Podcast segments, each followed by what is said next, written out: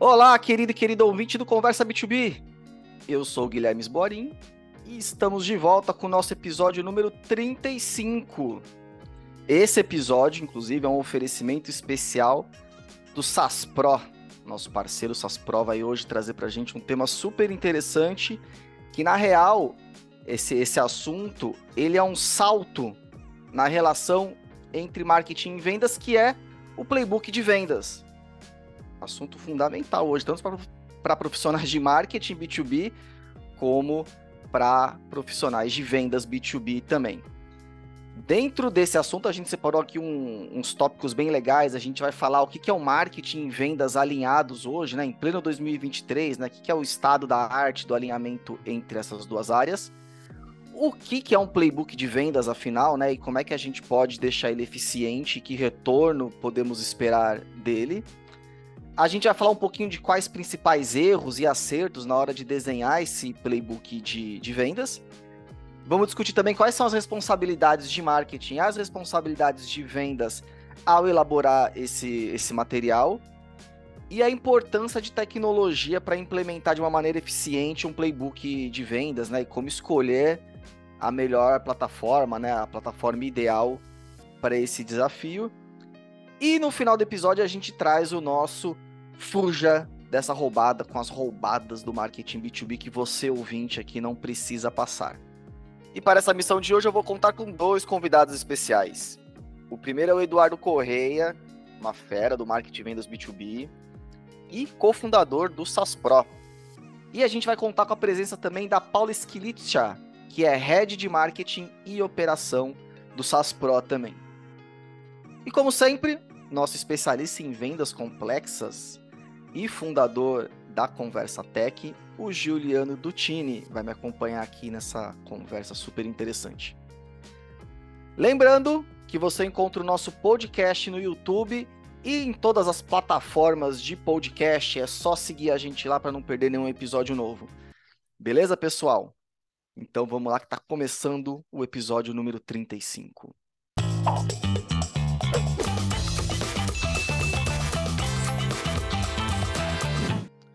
E pessoal, como vocês já sabem, o Conversa B2B é produzido pela Conversa Tech, a agência 100% B2B e autoridade em vendas complexas.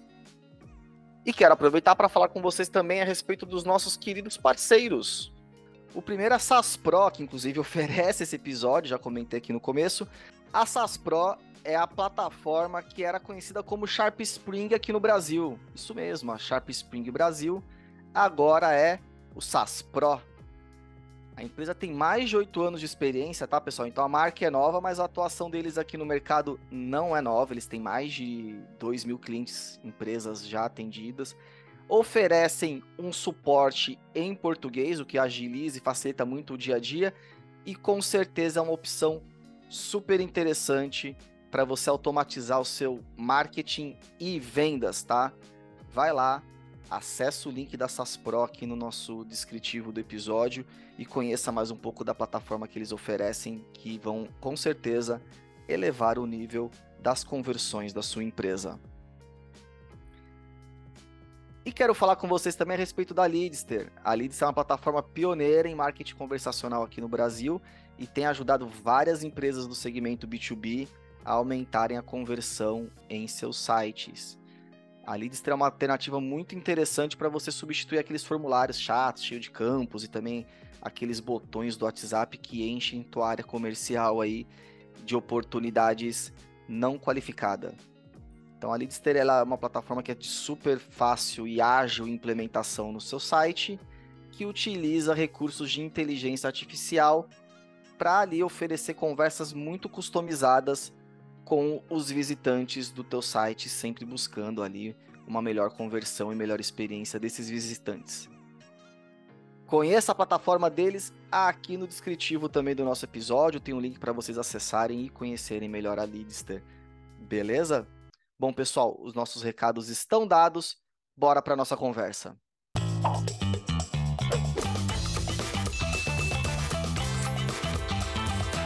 Bom, gente, já estou aqui com os nossos convidados. Deixo primeiro das boas-vindas para eles.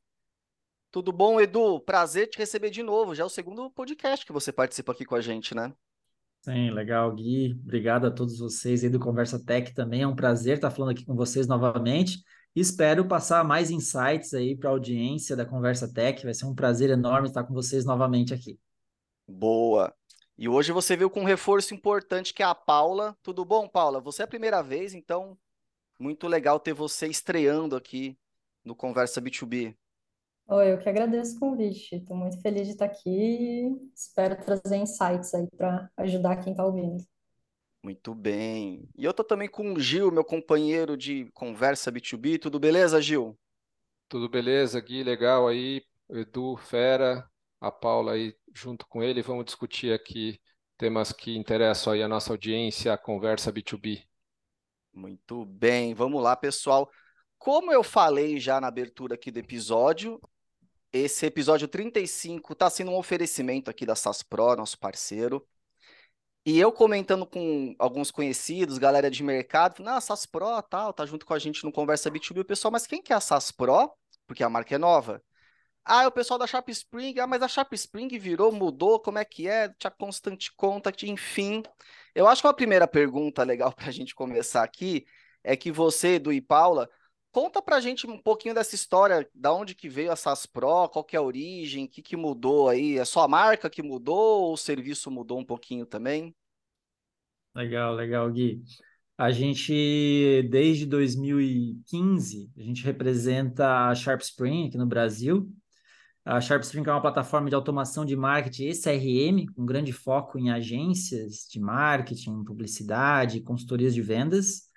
Em novembro de 2021, ela teve a venda efetuada, né? foi feita uma aquisição por parte da Constant Contact, que é uma plataforma também americana, a Sharp Spring de Gainesville, na Flórida, a Constant é, de Boston, e foi feita a aquisição para aumentar o portfólio da Constant, que já é uma plataforma de e-mail marketing super conhecida, já estão há mais de 30 anos no mercado, está é, entre os principais é, players né, globais de e-mail marketing. Então, ela trouxe né, nessa onda de aquisições de ferramentas, empresas de tecnologia constante para melhorar o seu portfólio e colocar automação e CRM dentro da sua carteira de clientes. Então, ela fez a aquisição da Sharp Spring. E a gente aqui ficou um pouco vendido, porque a gente trabalhou na marca Sharp Spring durante tantos anos, né? Sete anos, e aí agora não existe mais Sharp Spring. Então a gente, como um representante oficial no Brasil, dessa vez pensou um pouquinho diferente e fez a própria marca vinculada a nós, que é o SAS Pro.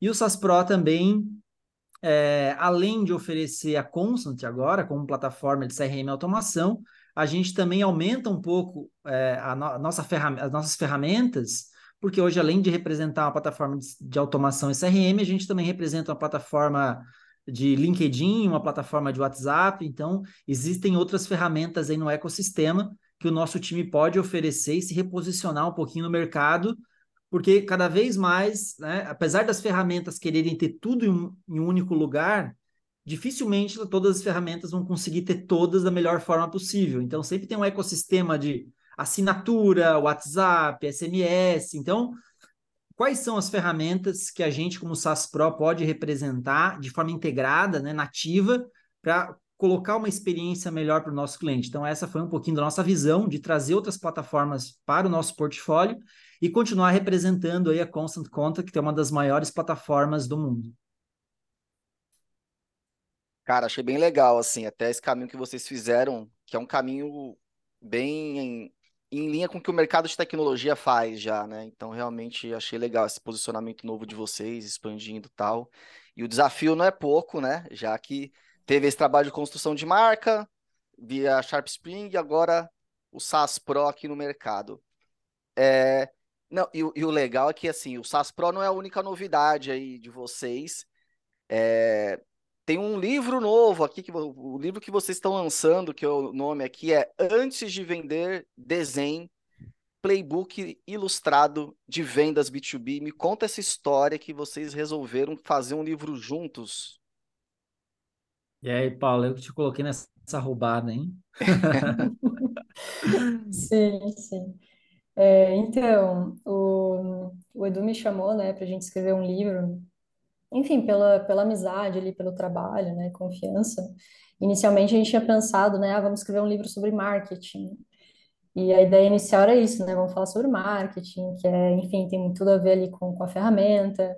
Era três anos atrás, né, então ainda se falava muito sobre é, inbound, content marketing, é, enfim, já estava se falando do ABM e outras coisas.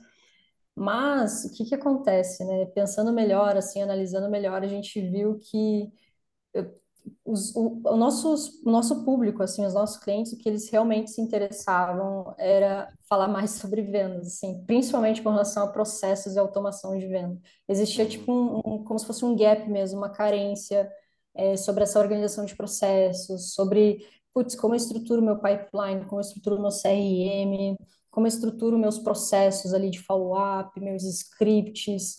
E daí nessa conversa, assim, a gente foi levantando um monte, um monte, um monte de pauta, e daí que surgiu a ideia de fazer esse, esse guia ilustrado, né, que, que é um, como fazer um playbook, né, que é, que é o tema, inclusive, do, do episódio de hoje.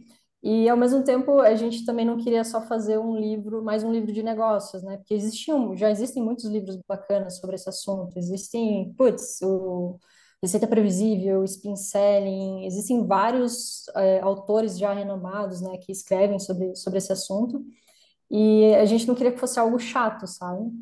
E a gente, por, bom, somos nerds, né, não vamos, não vamos negar, né, a gente gosta muito de estudar, e, enfim, e uh, a gente gosta muito de design, né, a gente sabe o quanto você trazer algo visual, o quanto você trazer algo às vezes até lúdico, né? Isso fica mais fácil de digerir, de entender, de se comunicar, né? Porque muitos problemas às vezes está em você conseguir comunicar direito, né? É, então a gente e daí veio a ideia de fazer o livro, né? Que ele conta ali com diversas ilustrações e, e frameworks, né? Muitas ferramentas, modelos e templates que a gente aprendeu e usou ao longo do tempo para estruturar um, um, processo de vendas aí, para ajudar os clientes a estruturarem os seus processos de vendas, né? É, e também tem um pouquinho de humor ali, porque a gente traz algumas situações engraçadas, né? Alguns problemas que eu acho que muita gente vai se identificar, vai, vai ter a, vai, vai entender ali o que está sendo escrito, né? E como resolver aquele problema que a gente tra traz com humor, né? Mas que são problemas, na verdade, desafios muito comuns ali do dia a dia de muitas empresas. Então foi, foi daí que surgiu a ideia de, de necessidade mesmo que a gente percebeu da nossa audiência. Legal, legal. legal. É, eu acho que a ideia, o livro, primeira vez aparecendo esse livro, hein? Esse é o primeiro podcast que a gente participa. Agradecer vocês do Conversa Tech por dar esse espaço também para a gente. E a gente vai colocar ali também o link para vocês é, olharem um pouco do site. Tem algumas páginas ali que vocês podem já entender um pouquinho do que é a experiência desse livro. A gente teve todo um cuidado, é, desde o pantone da capa, o colchê escolhido para dar uma experiência é, legal para a pessoa que está lendo. Então, assim, ela é uma plataforma é, para que as pessoas consigam, desde a definição do seu perfil ideal do cliente até o desenho de uma estruturação comercial, falando um pouquinho sobre a geração de demanda também. Então, é um livro completo aí, eu tenho certeza que o pessoal vai gostar bastante, está bem animado e feliz por ter o espaço aqui que vocês nos deram também para falar um pouquinho sobre esse livro. Maravilha, ficou honrado de fazer esse lançamento aqui em primeira mão. Então, pessoal, ó, é como o Edu falou, a gente vai botar aqui no descritivo do episódio o link para vocês terem acesso ao livro. De fato, é muito legal a linguagem visual, a maneira como coloca é de fato puta, bem diferente. Então fica a dica aí. Antes de vender, desenhe playbook ilustrado de vendas B2B. Confiram que vale muito a pena. E bom, e essa introdução mostra também que o episódio aqui está em boas mãos, que é justamente sobre isso que a gente vai falar. É... Vamos avançar aqui para a pauta, que eu quero começar, como sempre, a gente gosta de trazer dados aqui no Conversa B2B, a gente não brinca em serviço. E o Cláudio Souza, nosso querido editor, trouxe um dado super interessante que é do Moment of Trust do LinkedIn, que diz que 9 a cada 10 profissionais de marketing e vendas afirmam que estão desalinhados quanto à estratégia, processos, conteúdo e cultura. Eita dor antiga essa, hein, galera? E parece que continua doendo. Além disso, 87% dos líderes de marketing e vendas acreditam que o alinhamento dessas duas áreas permite um crescimento exponencial do negócio. Gil, queria te fazer uma pergunta. Esse tema de marketing vendas alinhado, desalinhado, é clássico. Já tem, sei lá quanto tempo. Cara, qual que é o real impacto desse desalinhamento e do alinhamento, quando a gente for pensar de maneira positiva? E uma outra pergunta, cara, você acha que a gente está superestimando o impacto desse, dessa relação das duas áreas ou não? Realmente é um negócio que tanto vendas quanto marketing tem que se preocupar e gastar tempo e energia para resolver? É, enfim, qualquer zona de atrito tem que ser resolvida, assim, é inevitável porque isso perde energia, salvo condições em que existe uma gestão por conflito e tudo mais, que eu particularmente já vi, trabalhei em muitas empresas antes de estar aqui, um modelo antigo, né, que não se usa mais, mas até isso né, era uma forma de, de, de gestão hoje em dia não faz o menor sentido. É, sendo assim, é um tema que precisa ser trabalhado cotidianamente, né? É, eu acho que tem dois pontos aqui. Um que a gente discute aqui, mas acho que é importante comentar, porque a nossa audiência é feita de pessoas que estão em empresas pequenas, grandes, enormes e tudo mais.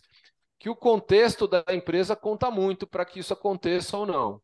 Né? Que é a liderança tem esse alinhamento, ou pior ainda, isso a gente conversei há pouco tempo com um colega sobre os incentivos, né? O incentivo é, dado à equipe comercial é em cima de, né, da venda feita, enquanto que a do marketing é volume de leads, ou seja, as coisas é, é, muitas vezes remam para lados opostos, né, e não ah, no final. Sei que é difícil, né, no dia a dia das empresas colocar as metas e os, e os KPIs, e, enfim, ter os OKRs, o que quer que seja, mensurar bem esse processo, mas eu acho que tem um descuido também é, nesse, nessa, ou um descuido nessa etapa de, de incentivo, ou de mensuração, ou de premiação, o que quer que seja, pode ser fatal para um alinhamento aqui, ainda que as áreas estejam interessadas em funcionar bem. Então, eliminada essa camada, que é uma camada em que uh, nós aqui não tratamos, apesar de termos vivido, é, é um tema que eu acho que tem duas coisas que têm avançado para que isso aconteça de uma melhor forma. Primeiro, um protagonismo maior do marketing, né, no sentido de que é, a gente pode, como marketing, entrar em processos comerciais de uma maneira é, é, é, mais natural né, do que. Né, isso baseado muito em tecnologia, especialmente, que é o que? Você hoje tem, né, como de uma maneira estruturada, né, criar um modelo é, de, por exemplo, de geração de demanda junto com a equipe comercial, criar os playbooks junto com a equipe comercial, mapear as origens, mapear onde converte mais, onde converte menos, criar os materiais adequados para cada né? Você tem 10 segmentos que você atende, o ideal é você ter né, é, 10 abordagens diferentes, enfim, ajudar nesse processo inteiro, entrar no famoso Sales Enablement, que é uma discussão que a gente vê muito pouco no Brasil, com esse nome meio complicado, não, não sei muito bem como traduzir, não sei se o Edu e a Paula têm algo mais palatável, né? mas eu acho que é um tema que, que aqui no Brasil a gente dá pouca atenção. Então, o que eu vejo é, sim, é um problema estrutural muitas vezes, de lá de cima, às vezes difícil de resolver. Agora, quem está aqui na pista, cara, faça uso de tecnologias, faça uso de é, estratégias conjuntas no sentido de desenhar junto essa estratégia, desenhar os processos junto, mensurar e, a partir disso, colher né, o, o, o, os frutos dessa integração, porque né, uma ação mal feita acaba descredibilizando o marketing, né? E, e, e, não ajudando vendas, um desperdício de dinheiro, e é aí que gera aquele conflito, né? Legal, legal, Gil. É, tem vários pontos aí na, tanto na pergunta do Gui ou na tua fala também. Eu acho que para exemplificar o clássico, né? A, a, gente sempre fala, ah, o marketing deve servir vendas. Ah, eu já me peguei falando isso também mas ele, a gente resume o marketing só como geração de demanda. E, claro, marketing tem um papel fundamental na empresa, construção de marca, autoridade, vários, né, outros assuntos que a gente poderia abordar e vocês já abordam em outros episódios também. Mas quando eu olho na prática e você tem, por exemplo, uma reunião de forecast, né, onde você senta lá na sexta-feira com o teu time marketing está junto, e vendas fala, olha, eu tenho uma OP aqui que está parada no meu funil, mas é uma Perfeito. conta que faria diferença para a empresa. A receita dessa conta poderia bater nossa meta trimestral de receita. Não é legal o marketing chegar a olhar e falar, tá, mas o que, que a gente precisa para avançar essa oportunidade? Será que é um case mais próximo daquela vertical de negócio que é aquele cliente? Será que é um comparativo entre o produto que aquele cliente já usa, aquele prospect? Então, assim, isso é o marketing apoiando realmente vendas no sentido do processo, da operação, da estratégia, que eu acho muito legal. A gente, quando a gente fala muito de account-based marketing, né? O ABM, até um episódio que a gente fez anteriormente foi sobre isso. Esse é um nível, assim, que eu acredito do estado da arte do marketing vendas, sabe? Eu consegui apoiar isso é, e entender, mas o meu o meu vendedor ele tem um material legal de jornada pós-reunião, por exemplo, claro, o vendedor ele está na linha de frente, ele sabe o que falar, ele entende qual é a narrativa comercial, mas será que marketing não pode envelopar melhor? Porque às vezes o vendedor está lá com um PPT apresentando uma proposta com uma Comic Sans, entendeu? Isso aí acabou com a taxa de conversão do, do, do comercial. Então, será que marketing está olhando para todos os pontos de contato do vendedor Será que ele está conseguindo apoiar ele em todos esses pontos? Então, acho que eu vejo muito marketing vendas, né? Não só esse ano, como foi tua pergunta, Gui, mas eu acho que a forma mais integrada é realmente a gente conseguir, claro, ajudar vendas com autoridade, né? Ajudar a trazer a audiência e uma audiência qualificada, mas ele tem que estar, tá, assim, em operações também para entender e ver como ele pode uhum. gerar valor para o time de vendas no dia a dia. Sim. Uma coisa legal também que acho que, que pega aí na fala dos dois, né? É, o perfil, muitas vezes, do profissional de marketing vai ser a pessoa que vai olhar, vai ter essa visão de processo, né? Muitas vezes ali o time de vendas está tá preocupado, óbvio, né? Você vai ter perfis ali dentro, né? Você pode ter o gestor, o diretor que vai ter essa visão, mas eu vejo assim, na prática, isso é um movimento muito interessante, que, que parece ser algo recente, o profissional de marketing assumindo esse papel de, de entrar, que nem você falou, de uma forma até orgânica ali no, no time, e não ajudar só com apoio em materiais, né, mas ajudar a montar scripts, ajudar a montar cadências, ajudar a, a montar, sei lá, às vezes comparativos, né, cases. Então, isso é muito interessante, assim, eu não sei se pode ter muito a ver pela questão de tecnologia, né, até pela... Uh, pelos temas de estudo, né, que, que tem trazido ultimamente, é, que, que teve muito conteúdo sobre as próprias ferramentas de automação de marketing, muito conteúdo falando sobre, sobre estratégia, sobre branding, e acho que talvez já venha com esse DNA de trazer estratégia, processo, é, automação também para a área de vendas, então isso é muito interessante. E um outro negócio também do, dos capis, né, das métricas ali que você falou, que é, que é bem legal, é, assim, no final das contas, né, a gente tem que entender que a linha final de qualquer negócio é venda. É, se a empresa não for bem, né, todo mundo, digamos assim, vai perder os empregos, né, tá todo mundo ferrado, por assim dizer, né. Então, achar, pô, vou ficar no meu quadradinho e gerar leads, né, no final das contas você pensa, pô, é, é confortável por um lado, mas por outro, se você fica é, nesse comodismo, é, também a empresa deixa de ver valor naquela área ou naquele setor, né, então, por isso também, talvez que o marketing tem começado a se envolver cada vez mais, né, entender que, mesmo nas métricas, né, você tem formas, ferramentas e a própria tecnologia para te ajudar a apoiar você visualizar métricas melhores, né? Então, não é geração de leads, é geração de leads qualificados, em que vendas vai dar o feedback de como que está vindo aqueles leads, sabe? Como que eu vou saber isso? Ah, através do meu CRM ou através de alguma automação é, que eu consiga visualizar isso de forma rápida também. Então, acho que são algumas mudanças interessantes aí que têm tornado também esse processo mais maduro. Eu queria só comentar um, um, uma, um negócio, aproveitando. Eu acho que quando a gente fala aqui, tem um lugar comum que é o negócio de contexto, né, Edu?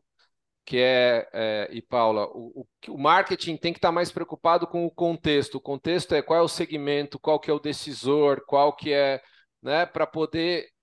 E isso o Edu lembrou bem, o ABM é o estado da arte disso, porque você define, você tem a informação prévia do contexto, né? não é o contexto que te aciona, é você que vai atrás daquele cliente naquele contexto, com aquela equipe, com informação, com ferramenta, e isso leva essa relação para outro, né, para outro cenário. Você consegue trazer aquilo para um grau se fala de customização, mas eu entendo que é realmente trazer a solução para o contexto daquele cliente. Cara, você é do setor agro, legal, não adianta. Você pode ter o discurso perfeito, o teu produto, mas ele, ele aplicado a um contexto completamente diferente é quase que outro produto ainda, né?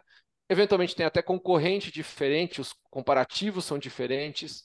Então esse é o, acho que é o cenário, o avanço do marketing é não se conformar talvez né, com gerar lead e passar e ter a apresentação comercial corretinha e tudo mais, é entrar nos processos, entender, ter mais ferramentas para entender contexto, entrar no contexto, desenhar os processos e mais que isso ajudar no desenvolvimento da argumentação dentro de cada contexto. E aí o trabalho é quase infinito. Por isso, a priorização. E quando a gente fala de ABM, basicamente é você conseguir priorizar a sua carteira em casos de B2B é, complexos e de, de, carteira fechada, né? Os, 10, né, os, os, os, equilibrar na sua pirâmide conforme a sua carteira está, né, dos 80 a 20 ou qualquer outro modelo que você use, para onde é que você dá mais atenção, porque esse trabalho é infinito, né?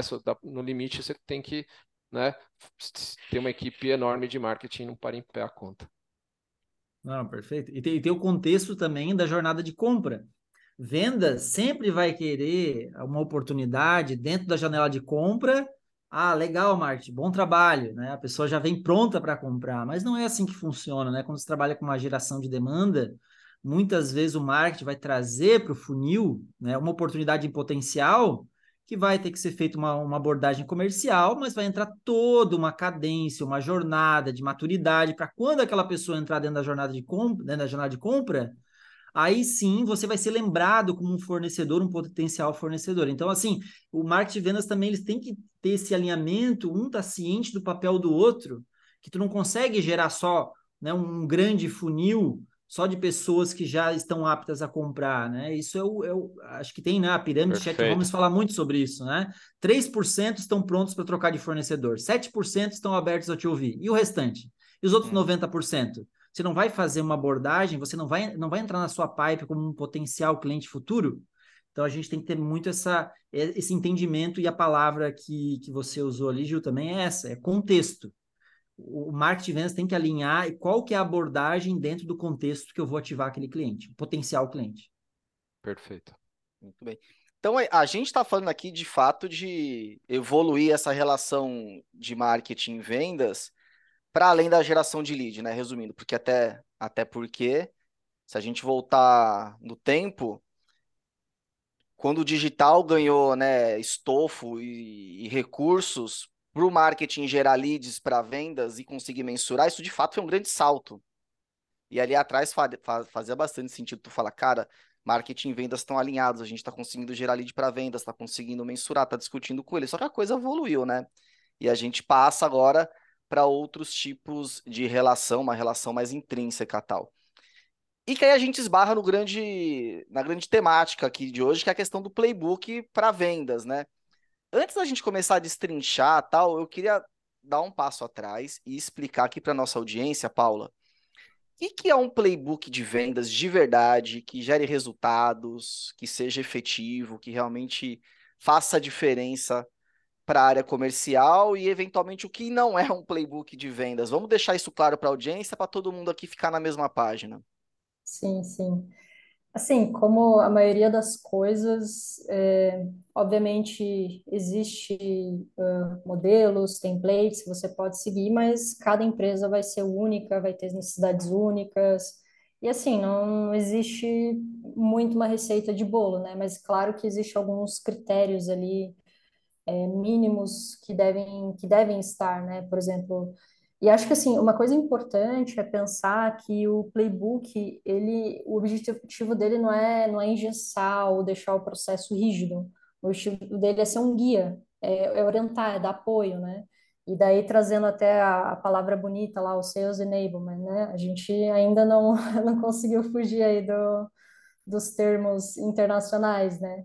Mas também é, é treinar né, o, o, o, time. Então, assim, ter as informações uh, que são básicas, né? Então, informações da empresa, informações sobre as soluções, informações de regras de preço, política de desconto, tudo relacionado à empresa. Então, esse seria o, o primeiro ponto ali, que são as coisas básicas que precisam, precisam estar no playbook, né? É, segundo ponto, e, e daí aqui acho que é importante a gente não esquecer que o playbook ele tem que, assim como todas as estratégias de marketing e vendas, ele tem que ter o usuário como centro, né?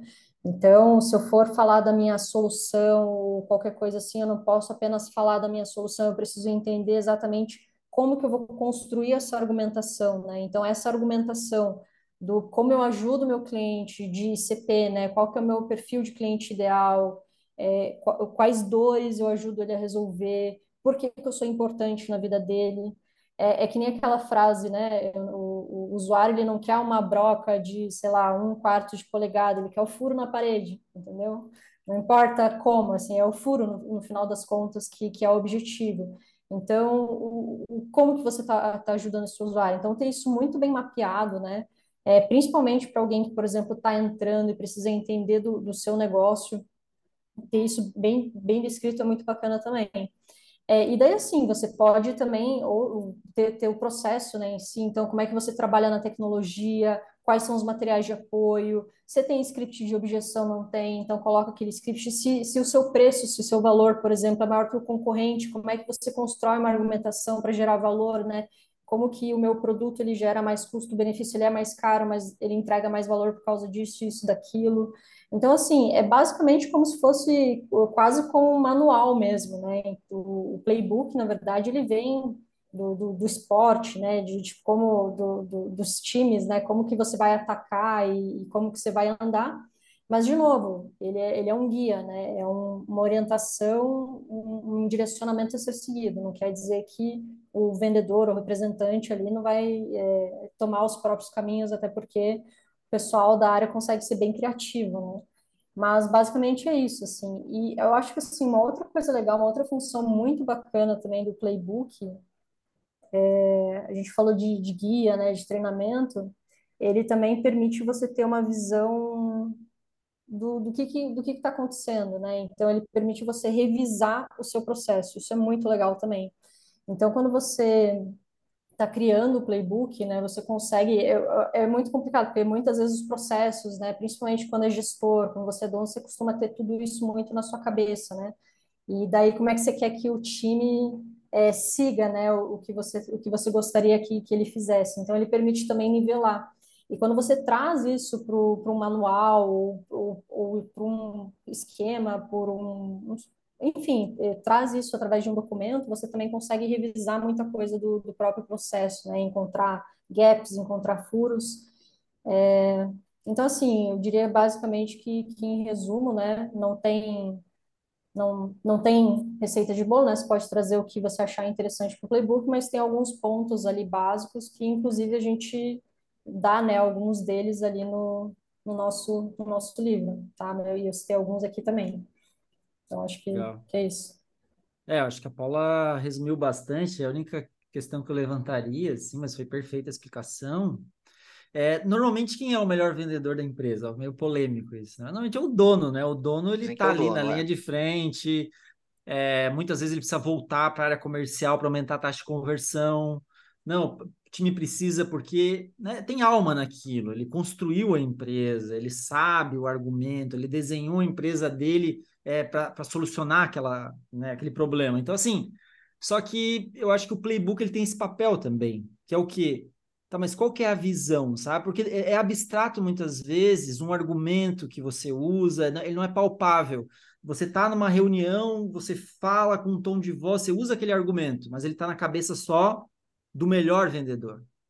Então, a gente tem que padronizar isso, porque isso faz sentido. Então, as pessoas vamos seguir é, como a Paula colocou, não é escrito em pedras, sabe? A gente pode quebrar isso de vez em quando, mas se a gente dá um norte, uma diretriz, e a gente consegue colocar isso de forma palpável para a pessoa ler, conhecer, estudar, ela vai, você vai conseguir escalar um pouco mais, né? Treinar o teu time, com certeza, para aumentar, né? O grande objetivo que a gente espera, né? O Gui perguntou o que a gente espera disso. Aumentar a taxa de conversão do time comercial, é, aumentar a rampagem né, de, de, um novo colaborador em vendas. Então, tem, tem, a gente espera muita coisa do playbook, mas ele tem que ser bem desenhado.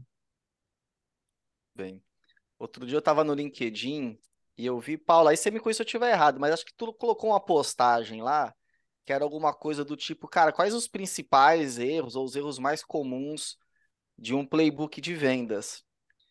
Cara, Sim. compartilha com a gente. Achei legal algumas coisas que você colocou. Quais que são os, alguns erros aí que dá para já alertar o pessoal que está nos ouvindo aqui? Legal, legal. É, assim, o... Tem vários, assim, os mais comuns, né? É, eu acho que assim, o primeiro deles é fazer de qualquer forma, na verdade, como qualquer coisa na vida, né? Então, se você fizer uma coisa de forma superficial, ah, não, tem que fazer esse check, assim, porque falaram que eu tenho que fazer um playbook, porque, pô, falaram que isso vai me dar, vai me gerar resultado. A gente tem que ser, tem que ser prático, né? Então, como que você pretende usar aquele, esse playbook, né, que você está construindo? é, quais informações é importante estar nele, quais uh, melhorias você enxerga dentro da sua operação que seria importante talvez você priorizar na, nessa revisão de processo, né? É, é uma coisa que você pode ir construindo, né? Você não, isso talvez é a segunda coisa, né? É fazer e, e abandonar, né? É, assim como assim como a empresa, assim como tecnologias, assim como pessoas, tudo vai evoluindo, né? Então e vai vai mudando. Então, acho que outra coisa também que, que é comum é você fazer, documentar e, e deixar aquilo esquecido, não revisar, não atualizar, é não botar em prática, né? Porque se você está deixando aquilo esquecido, é muito provável que ele esteja desatualizado ou que o time não está vendo valor, não está conseguindo colocar em prática aquilo que você é, que você definiu, né? Então, acho que assim, se for para fazer, né, que faça. é, não precisa fazer perfeito, mas, mas fazer para valer, né? Então, uh, botar energia, né? A gente até comenta, eu acho que ali no, no começo do livro sobre isso, né? Sobre é, o quanto, uh, as, quando você questiona, por exemplo, sobre o perfil do consumidor ideal, né? O ICP lá, é, é, muito comum, todo mundo tem isso na ponta da língua, né? Mas é muito baseado em conhecimento empírico, né? Não é algo realmente baseado em dados, é que realmente foi feito pesquisa, né?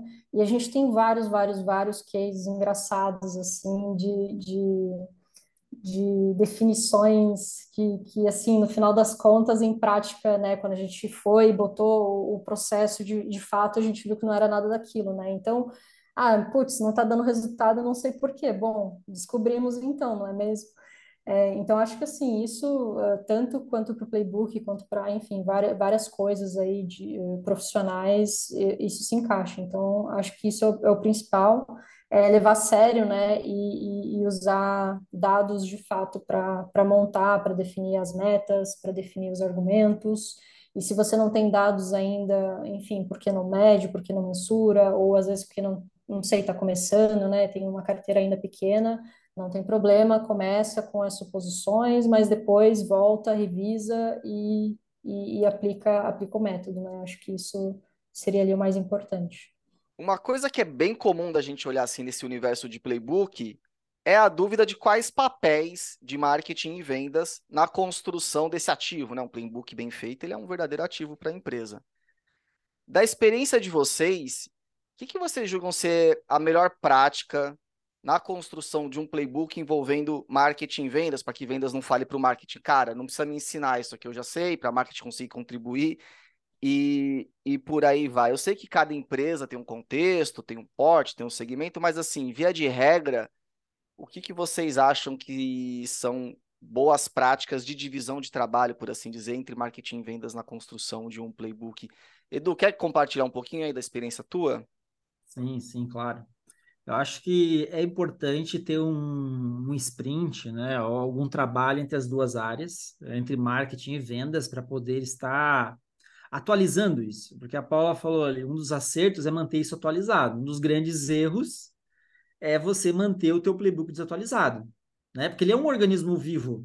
É um vendedor que usa uma argumentação nova e aquilo funciona, ele tem que ir lá e colocar isso no playbook. Olha, eu tive um argumento que eu usei aqui, consegui virar uma venda. Isso foi muito poderoso. Quando eu falei isso, virou, sabe?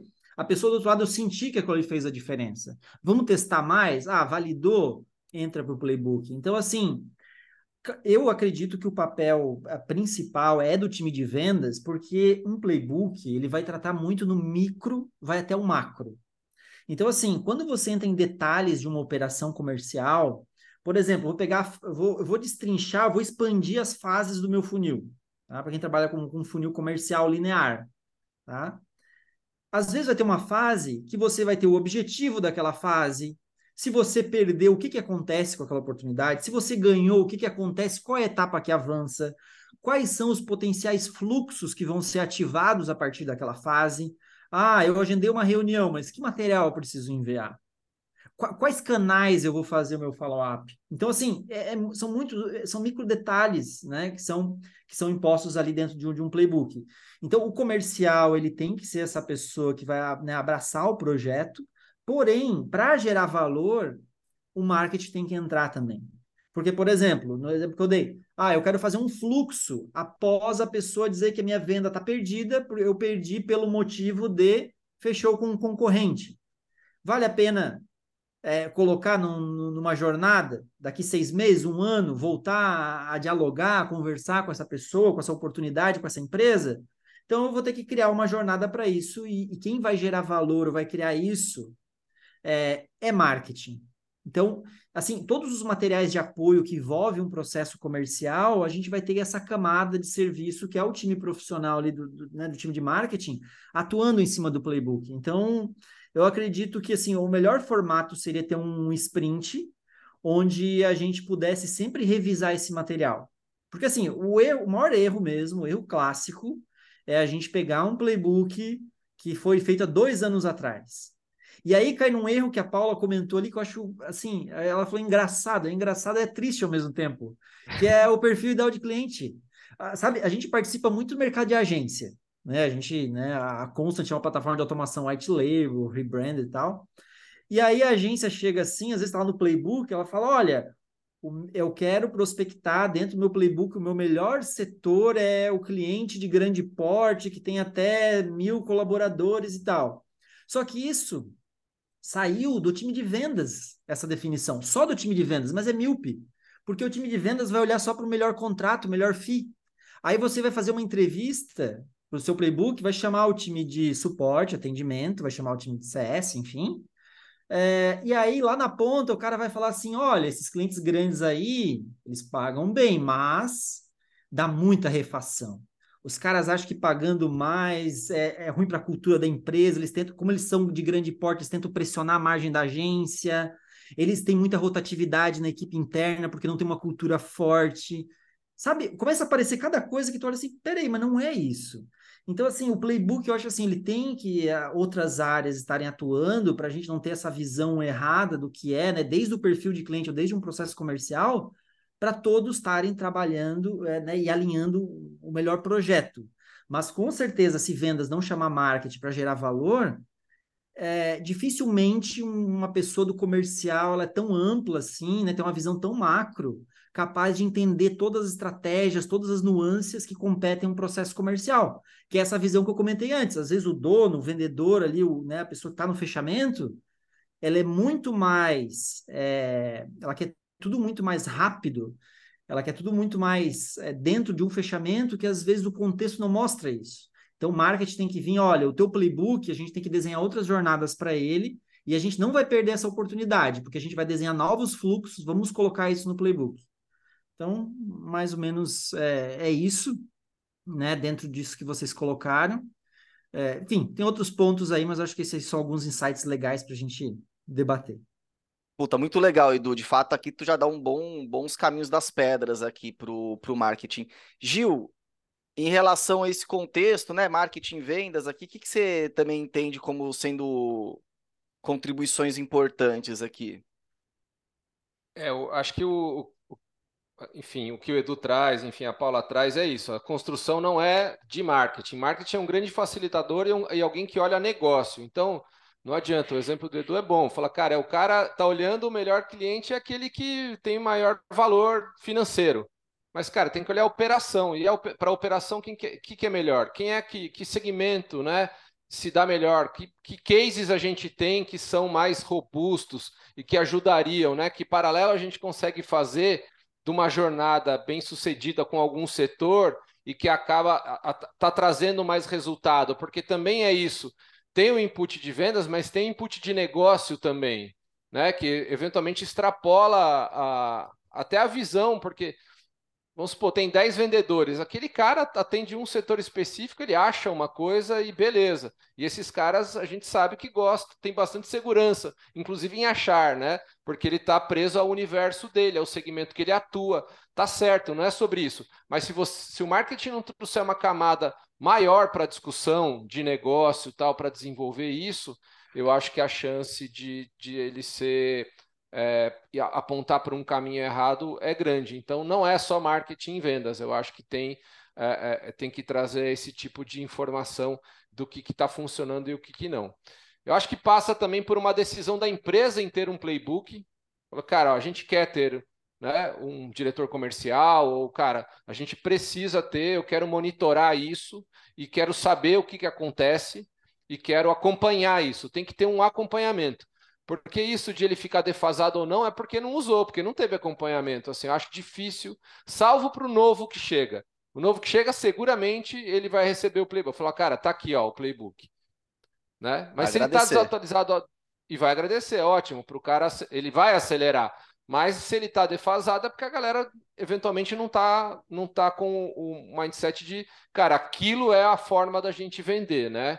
É, eu acho que tem, tem isso do porque uma coisa, é, acho que o, a, o lance, para mim, o grande lance de playbook e documento e documentar é, o joguinho de palavras aí, o playbook é vivo. O documento, ele pode ser um documento só, você documentou e tá lá. O playbook não, é algo que, cara, hoje ele é assim, como é que é o playbook hoje? Como é que eu uso, né? É, ele dá essa conotação para mim de, de ele mais é, ativo, mais uh, atual contra os famosas né, apresenta apresentações comerciais, enfim, tudo que ficava lá em um repositório X. Isso aqui não deveria ser, deveria ser uma postura da empresa, né, uma postura da área comercial junto para trazer essas melhorias, porque é, é, é, seria a ideia é que suba o nível de todos os vendedores, ou pelo menos né, tem os, os, obviamente tem sempre os bons, né, que acabam sendo acima da curva,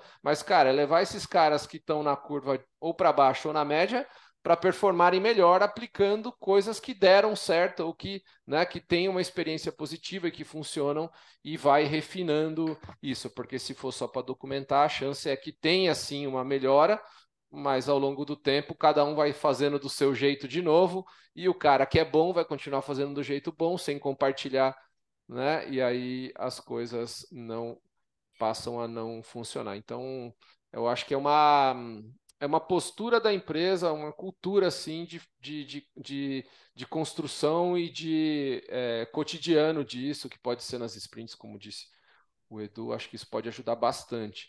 Mas acho que o, né, o tema de tecnologia também pode. Não, sem dúvida. O... Vai lá, Paulo, quer falar alguma coisa? Não, não, eu ia complementar o que o Gil falou, acho que a consistência é a palavra, né? É que nem, sei lá, vou fazer exercício, putz, se fizer às vezes meia hora todo dia é melhor do que, sei lá, pegar um dia e ficar três horas na academia, né? É a mesma coisa, eu acho que é a cultura também, o, o envolver o time está muito tá muito nisso, né? A gente, eh, quando está tá liderando, a gente acha, ah, vou, vou apresentar uma coisa e está dito. Agora eu disse, agora o time vai implementar, não? E, e, com o tempo você aprende que muito tem a ver, não, eu tenho que dizer de novo, de novo, e vou repetir, e de novo, até que aquilo se torne um hábito, né? Então, é, essas reuniões de forecast, sprints semanais, isso ajuda demais, demais, demais tanto na construção e execução, né? Então você vai ter lá um líder, uma pessoa que puxou o projeto, ah, vamos escrever um playbook, então eu vou distribuir as tarefas. Então semana a semana acompanhando, eu vou cortar aquele material que eu quero que tenha isso, isso, isso. Então agora eu vou, vou cortar em partes menores para ir desenvolvendo, vou envolvendo meu time. Quando você envolve o time, eles sentem que eles estão participando também, e isso faz com que eles se sintam, né, parte do projeto. Então você também engaja, faz com que eles queiram utilizar aquilo, né? Então, tem isso, até a execução tem muito a ver com, com o processo também, que é, que é legal, né?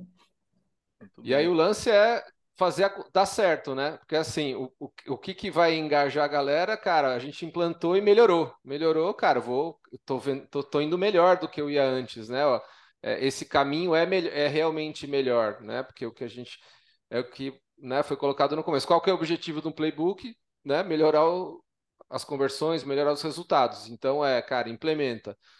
Vai acompanhando os indicadores, mostra que melhorou. Ninguém vai querer piorar, né? Salvo se né, um desalinhamento completamente fora de, de, de qualquer racionalidade aqui, né? É.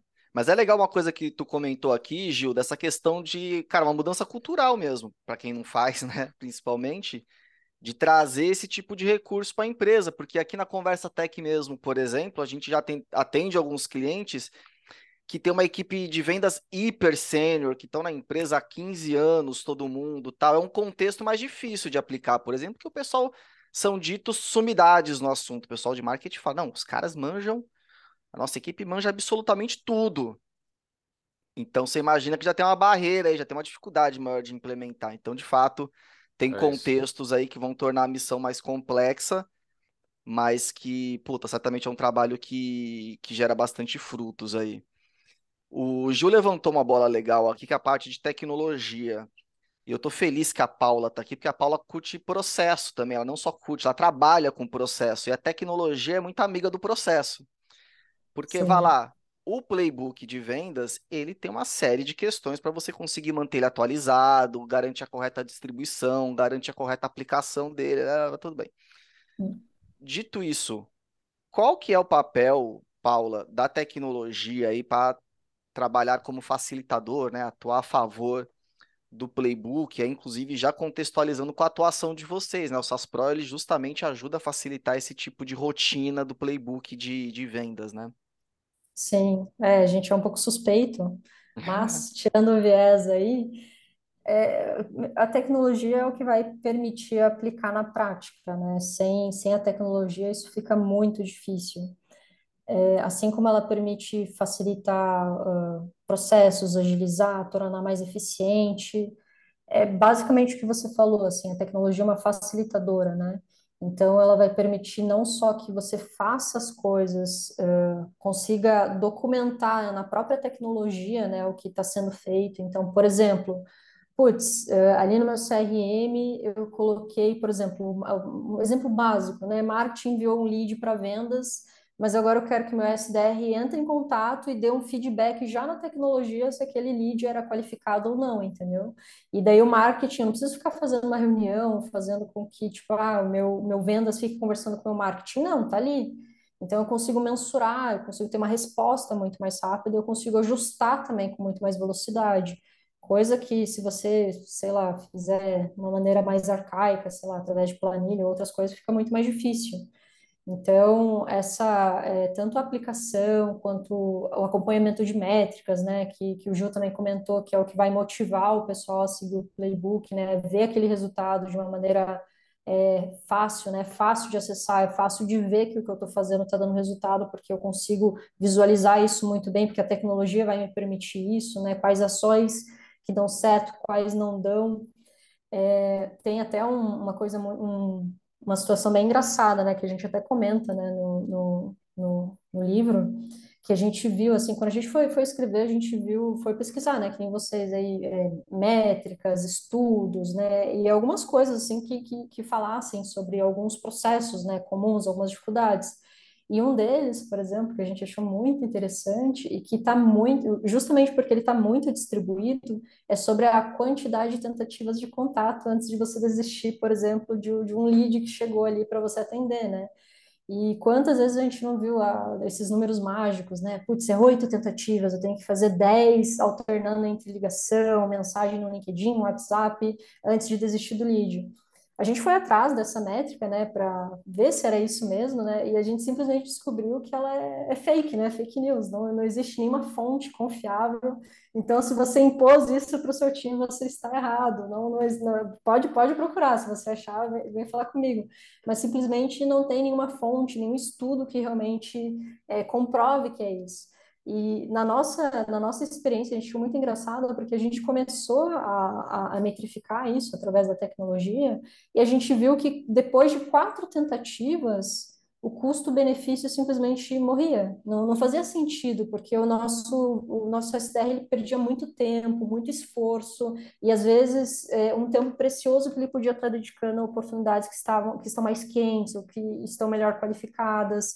Então, a partir, por isso que eu falei que, que cada playbook é diferente, porque na nossa, na, na nossa experiência, a gente sabe que esse, por enquanto, né, é o, é o nosso número, assim, de, de, de follow-ups, né, mas, assim, e conversando com outros clientes, a gente já sabe que, que de outros clientes é outro, né, que, que também metrificaram, também conseguiram, e, assim, só, isso só foi possível graças à, à tecnologia, assim, a tecnologia isso não seria possível, né, e você também conseguir visualizar, né? Isso é muito legal. O, o CRM ele permite você visualizar o que está acontecendo, o que está borbulhando ali no seu funil de vendas, né? E principalmente os que são no formato Kanban, né? Assim, falando no geral, porque é, é um mapa, assim, eu consigo dividir em colunas, né? É matemático, tá ali, ó, eu consigo ver quantos estão aqui no início, ainda vou precisar entrar em contato, quantos já avançaram, mas eu não consegui às vezes qualificar ou avançar para uma reunião, quantos estão mais para o final, tipo, num fechamento de mês, eu sei que eu preciso dar atenção para aquela galera ainda que não assinou o contrato, que está aqui no final. Então, assim, fica muito fácil, né? Fica visual, fica.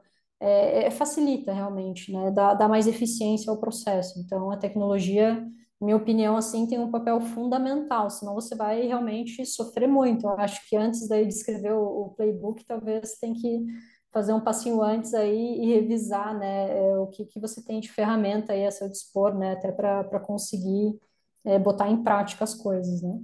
Sim. É, esse é o caminho, um caminho, mas assim, existe também o caminho inverso.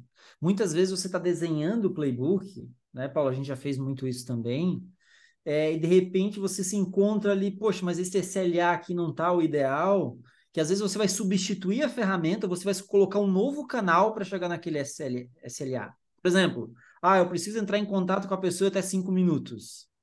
Isso está no playbook, é um ideal, mas quando você vai para a prática, não consegue fazer isso. Só que está no teu playbook. Aí o que, que tu faz? Olha, antes, dele, antes do pessoal ligar, eu vou colocar um bot de WhatsApp primeiro, porque daí eu pelo menos vou garantir esse SLA, depois a gente vê se vai funcionar ou não. Então, assim, o playbook e as tecnologias vão conversando, porque você sempre você vai, assim, imagina uma empresa madura, ou quem trabalha com B2B, B2B não tem mais lugar para amador, né? Não sei se alguém está escutando aqui, assim, acho que quem trabalha com isso já viu que, enfim, democratizou todas as ferramentas, metodologias, todo mundo já sabe o básico. Então, assim, é muito difícil você ser competitivo, né? Ter um processo legal, sem criatividade, sem o, melhor ferramental. Então, tu já tem o teu tech stack ali, tua pilha de tecnologias, mas o, o, o playbook ele também consegue entrar muitas vezes e achar, poxa, sabe, através do CRM eu identifiquei que a taxa de conversão da contratação tá baixa. Pô, lá no meu playbook, pra, assim, o importante é chegar em tal métrica, em tal indicador. Pô, será que a gente está tendo um atrito aqui na plataforma de assinatura? A assinatura não é digital? Sabe? São, são coisas, porque assim, quando você olha para as suas tecnologias, play, playbook, você tem que entender também, dentro de uma jornada de um cliente, você vai ter o playbook, sei lá, é, a prospecção inicial, a parte de pesquisa.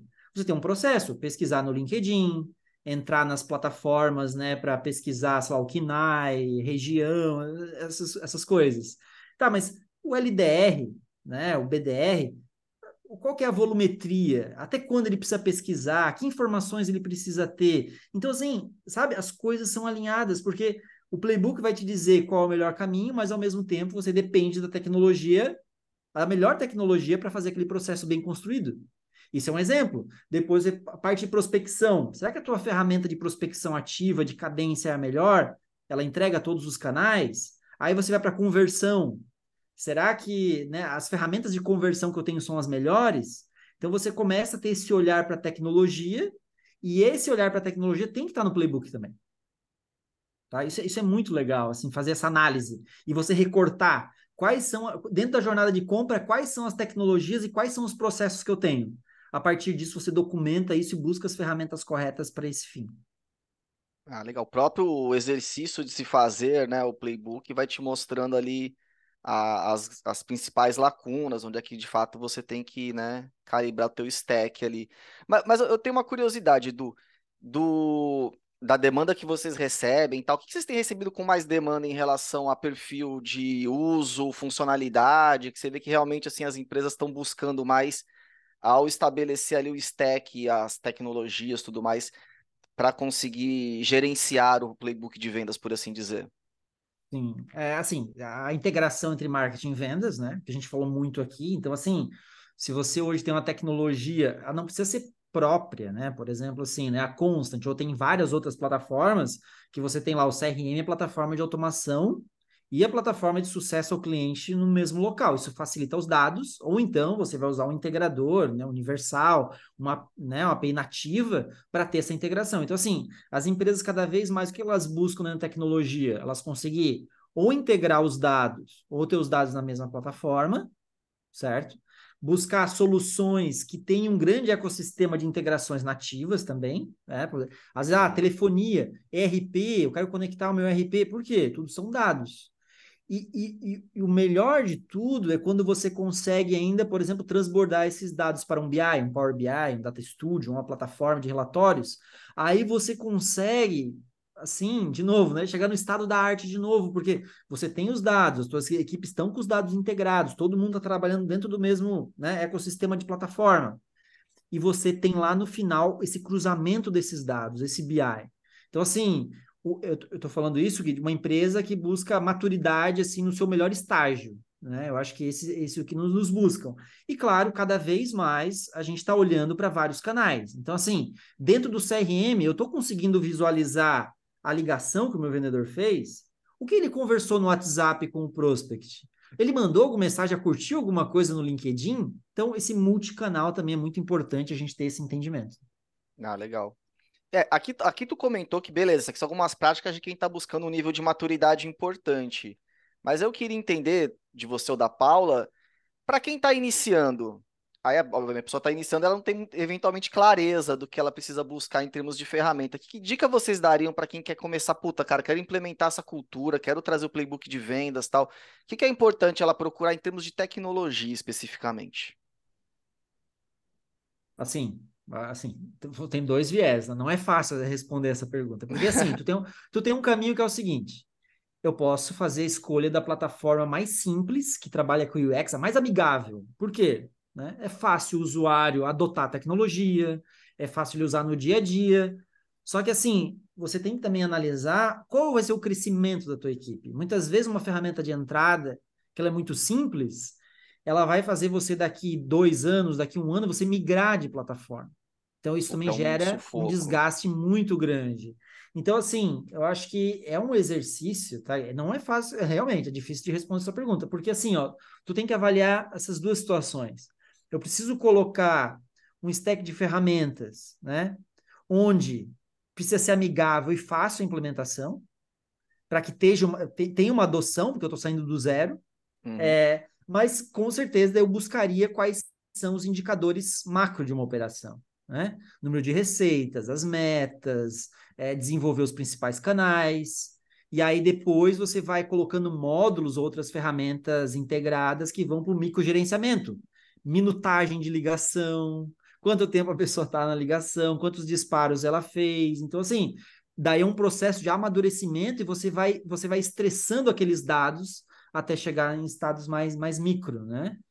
E, claro, se você conseguir plataformas onde você co consiga escalar dentro da tecnologia, começar simples e depois acoplar né, outros módulos, outras funcionalidades que vão te dar esse desempenho que você não precisa migrar soluções, hum, aí boa. seria melhor.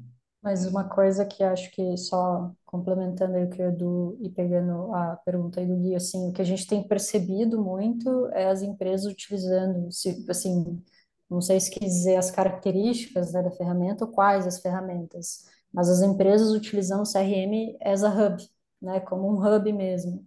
Então, digamos assim, o CRM é a tecnologia central que eu vou conectar as tecnologias de, de telefonia, de WhatsApp, de é. automação de LinkedIn.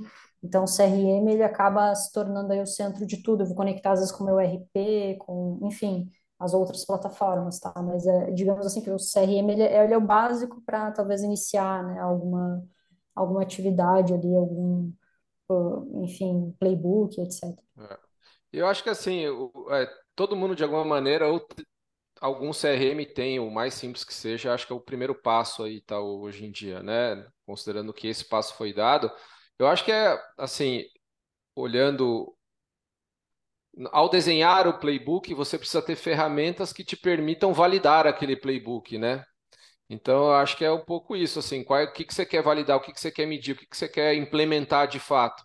E aí, né, porque não adianta você desenhar, querer né, mandar um um, contato pelo LinkedIn depois, ou uma mensagem por e-mail tal, em dois dias você né, vai ficar manual, não vai funcionar. Então você não tem essa parte do playbook. Você pode escolher, por isso que eles são, eu acho que diretamente legados e um bom caminho realmente a partir de um. Considerando que todo mundo tem um CRM mais ou menos, ou pelo menos da nossa audiência, que eu acho que a maioria deve ter, é cara, desenhar ele, ver as ferramentas que tem, ver como é que, né, que indicadores tem, que processos tem e ir atrás eventualmente de, de uma ou de uma troca de algo mais integrado ou integrando módulos e, e tudo mais. Né? Como falou o Edu, tem, tem esses dois caminhos para a plataforma, dependendo de, de como ela funciona, né? De, ou uma mais completa, mas sempre tem, às vezes, as ferramentas especialistas, vamos chamar assim, que pode te ajudar em algum processo que é crítico específico para a sua operação e que vale a pena trazer, faz aí as integrações e tudo que funciona. Mas acho que volta para o tema inicial aqui do nosso playbook, que é do, do nosso podcast, que é o playbook. Desenvolve ele e a partir dele você vai identificar as reais necessidades de priorização, porque tem isso, né? Dinheiro não é infinito, ferramenta está né, tá disponível, então você consegue priorizar e ir crescendo. O grande lance é realmente não pensar muito pequeno na largada, nem muito, nem muito grande, é, né? E ver quem dá essa flexibilidade, porque você você contrata uma Ferrari e precisa só, né, e vai dar várias voltas a 20 por hora, vai demorar para você precisar usar 300. Então, eu acho que essa calibragem é difícil. Ao mesmo tempo, se você não faz, o custo de ter que mudar depois também pode ser alto. Sempre dúvidas do dia a dia. Hoje em dia, eu diria que é difícil alguém te permitir contratar uma Ferrari se não tem um bom plano muito sólido de que vai ter aquele crescimento. Normalmente, cara, vai com o que tá mais na mão e depois a gente. O famoso troca o pneu com o carro andando. Nossa, nunca gostei disso, mas. Mas rola. É o que acontece na vida real, infelizmente. Muito bem.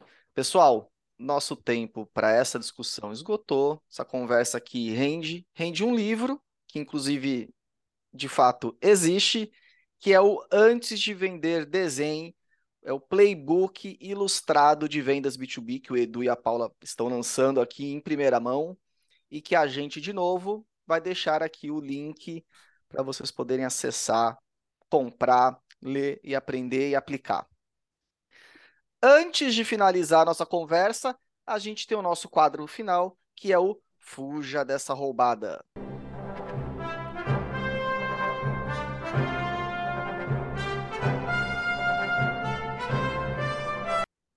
Paulo e Edu, estamos aqui agora para falar a parte difícil das coisas, né? Aquelas roubadas que com certeza vocês passaram, que aliás, no caso de vocês, vocês mapearam essas roubadas, porque o livro de vocês está repleto de tirinhas que nada mais são, pelo menos boa parte delas, pelo que eu entendi, roubadas que vocês já viram algumas vezes acontecer. Mas eu queria que vocês dois, primeiro a Paula e depois o Edu, contasse aqui para a nossa audiência alguma roubada que vocês passaram, que vocês veem e que, puta, vão compartilhar para que a nossa audiência não passe por essas mesmas roubadas. Nossa audiência tem que passar por outras, não por essas aqui que a gente vai contar. Sim, sim. É, eu vou falar uma, até que eu pensei agora, eu ia falar outra, mas você me inspirou, cara porque vou trazer uma que não está no livro. Você falou assim, putz, é difícil às vezes lidar com uma equipe que, putz, tem vendedor que está ali há anos, e daí você quer trazer algum processo novo, alguma ideia nova, e você enfrenta a barreira, né? E eu já trabalhei também em, em agência, consultoria e etc. E enfrentei esse mesmo problema, cara, é um saco, né? Vamos, vamos ser sinceros, assim, a gente quer fazer as coisas melhores, mas daí enfrenta isso. E acho que, assim, o, uma coisa que eu aprendi, assim, que foi uma, um aprendizado até de dica, é trazer o, a pessoa, o bambambam bam, bam, para participar, sabe? Eu acho que é, esse é o segredo, assim. É, não é nem, nem não é no sentido de impor, assim, sabe? Mas é, a barreira vai ter, o pessoal está acostumado, né? Vai ter aquela questão do, do comodismo, de não querer, às vezes, uh, aplicar alguma coisa, porque, enfim, é mais fácil permanecer, né? Como, como está, e, e são pessoas, né? A gente sabe como é. Mas a partir do momento que você traz o, o, líder ou a pessoa assim que, que normalmente é a pessoa que traz a ideia de fazer o playbook ou de aplicar um novo processo, né? Porque enxerga aquela, é, às vezes é a pessoa que tem aquela visão, que tem a visão mais macro da empresa, né? Que tem a visão de negócio mesmo, é importante ela participar do processo, porque daí você consegue fazer com que as coisas de fato corram, né? Senão, eh, isso foi, foi um aprendizado mesmo que é, é até enfim, às vezes trabalhando como uma pessoa contratada ou, ou dando ali a, a, consultoria, não perceber que essa pessoa precisava estar junto e a gente realmente não conseguia avançar. Enfim, porque, porque é algo comum. Então, trazer a pessoa que é, que é o líder ali, que é o, é, essa pessoa que tem a visão, que trouxe a ideia, por mais ocupada que ela seja, em alguma, alguns momentos estratégicos, não todos, mas em alguns momentos estratégicos, é fundamental para a implementação aí do, do processo. E depois a galera se anima com o resultado, né? Que nem o Gil disse, mas daí isso já é um outro momento, um momento feliz, né? Mas antes, assim, antes de chegar nesse momento, pode ser uma boa, uma boa dica aí para implementar. Boa dica. Eu já passei essa roubada algumas vezes. O Gil, tô ligado que já passou também. Então, Audiência, anota essa, tá? Possivelmente você vai se deparar com isso em algum momento da tua carreira, então já anota aí. É, Edu, e você? Que roubada você nos traz hoje? Cara, roubada, eu acho que é um papo assim, virou até. Eu, eu comecei a estudar bastante, né? Pelo livro e como a gente atua bastante dentro da área. Às vezes a gente fica muito no operacional durante um tempo a gente volta a estudar, volta a escutar, né, um podcast, né, volta a se atualizar, aí tu percebe que tem umas lacunas que o mercado muda muito, muito rápido, né? E uma das roubadas que eu acho hoje é o marketing, venda se basear muito pela aquela questão assim do MQL. Polêmico, né? Mas assim, o que, que eu digo com isso, sabe? A gente entrar assim, ah, mas eu gerei o lead, eu gerei 20 MQLs para o time isso aí representa tão pouco hoje em dia, sabe? Dentro de uma jornada, de, de, uma estratégia de geração, captação de demanda, porque se o marketing ele ter só esse olhar, eu fiz minha parte, eu entreguei né, o indicador que eu precisava, se ele não está olhando o outro lado também, eu brinquei ali, né? O, o, vendedor está lá mostrando um, um, PPT lá com a Comic Sans, ou sei lá, ele, está mandando uma mensagem ali para o WhatsApp, um áudio descontextualizado com a estratégia principal da empresa, sabe? Então, assim, ele não está gerando valor. Então, assim, tudo isso impacta, né? A Paula falou sobre isso também, todo mundo está no mesmo barco. Então, e essa guerra eu acho que é uma guerra assim que não tem vencedor, porque o marketing ele vai fazer só a parte dele, é, aí vai gerar o conflito, né, de vendas. Olha, mas eu não bati a meta, mas é que também os leads que foram gerados não eram bons. Mas a gente tem que estressar isso, sabe? O lead não é bom assim, não é o MQL, sabe? É entender, destrinchar essas oportunidades. Qual que é a qualidade, o tamanho, a gente tentar entregar mais indicadores e tudo mais.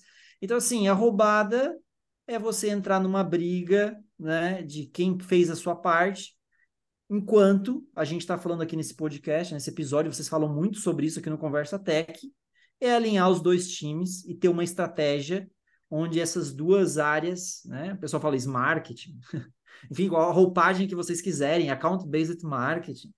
Mas assim, como é que a gente pode atuar é, em conjunto e definir outros tipos de indicadores onde o marketing está gerando valor e ele está impulsionando as chances de sucesso de uma venda? Aí eu acho que eu, eu iria por esse caminho e fugiria da, dessa roubada aí do MQL mesmo. Boa, gostei dessa. E assim, polêmica, mas é uma discussão super importante. Boa, Edu, gostei. Gente, Quero agradecer demais a presença de vocês. Paula, curtiu? Obrigado pela sua presença. Deixa um último Demais. recado aqui para nossa audiência.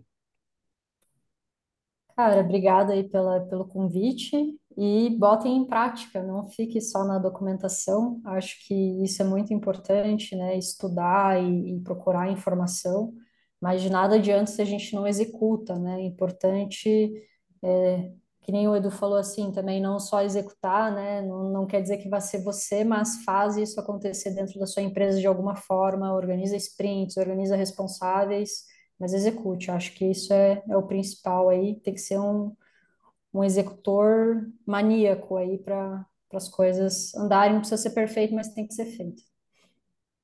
Legal, legal. Muito bem. Obrigado. Gostei do Agradecer, executor né? maníaco. Esse aqui eu vou guardar. Executor maníaco.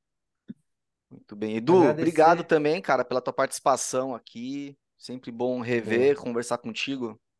Eu que agradeço aí o espaço, Gil, Gui, Paula, foi muito legal conversar com vocês. Espero que a audiência também é, tenha conseguido ter alguns insights. Eu acho que para finalizar, o mais importante e o que faz a diferença, a gente falou muito aqui, né, nas entrelinhas ou até de forma clara algumas vezes, é assim, é colocar marketing e é, vendas juntos de fato.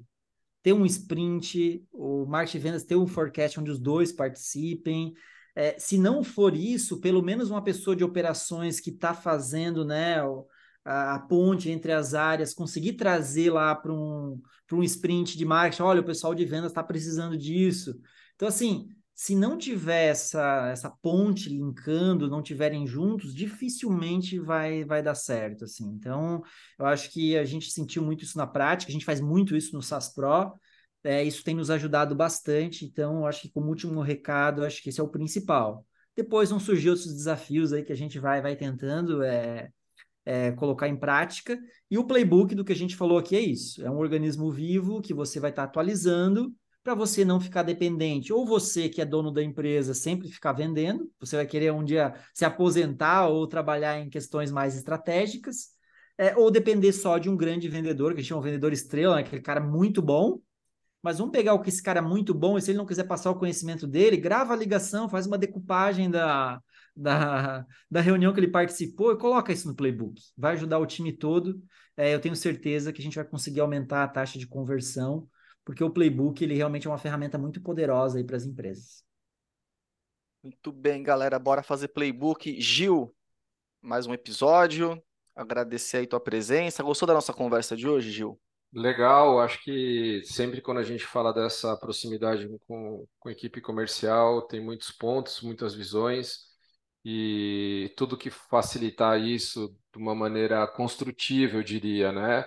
É, ferramentas que ajudem na construção e não na, é, e não na defesa, vamos chamar assim, né? Porque é isso, construir um playbook é algo que precisa de bastante gente envolvida, das duas áreas e até mais é, um projeto de ABM, mesma coisa, não se faz sozinho. Eu acho que tem alguns caminhos hoje em dia que é, antigamente ou poucos anos atrás não havia, né? Ou é mais discutido isso de forma mais aberta. Ninguém vai estranhar, né? Aqui um ouvinte nosso falar, gente, vamos construir, trazer a ideia de construir um playbook, né? Legal, eu acho que isso é natural. Ah, vamos fazer uma, né? A ABM, a gente tem, tem feito muitos projetos de ABM, é algo que essas ações, essas, essa abordagem, metodologia, o que é que seja, de juntar esforços e, em prol de algo é, muito direcionado, ajuda bastante a, a trazer isso. E acho que já já isso vai mudar, como a gente já passou por outras, vai ser uma discussão antiga e, e, e sem sentido. Espero que num breve espaço de tempo. Muito bem. E eu quero agradecer a você, ouvinte, que conferiu esse episódio com a gente. Fique atento, salve a gente aí, dê um joinha nesse episódio, dá os cinco estrelinhas, a gente fica amarradão. E eu espero ver você nos nossos próximos episódios. Valeu, galera!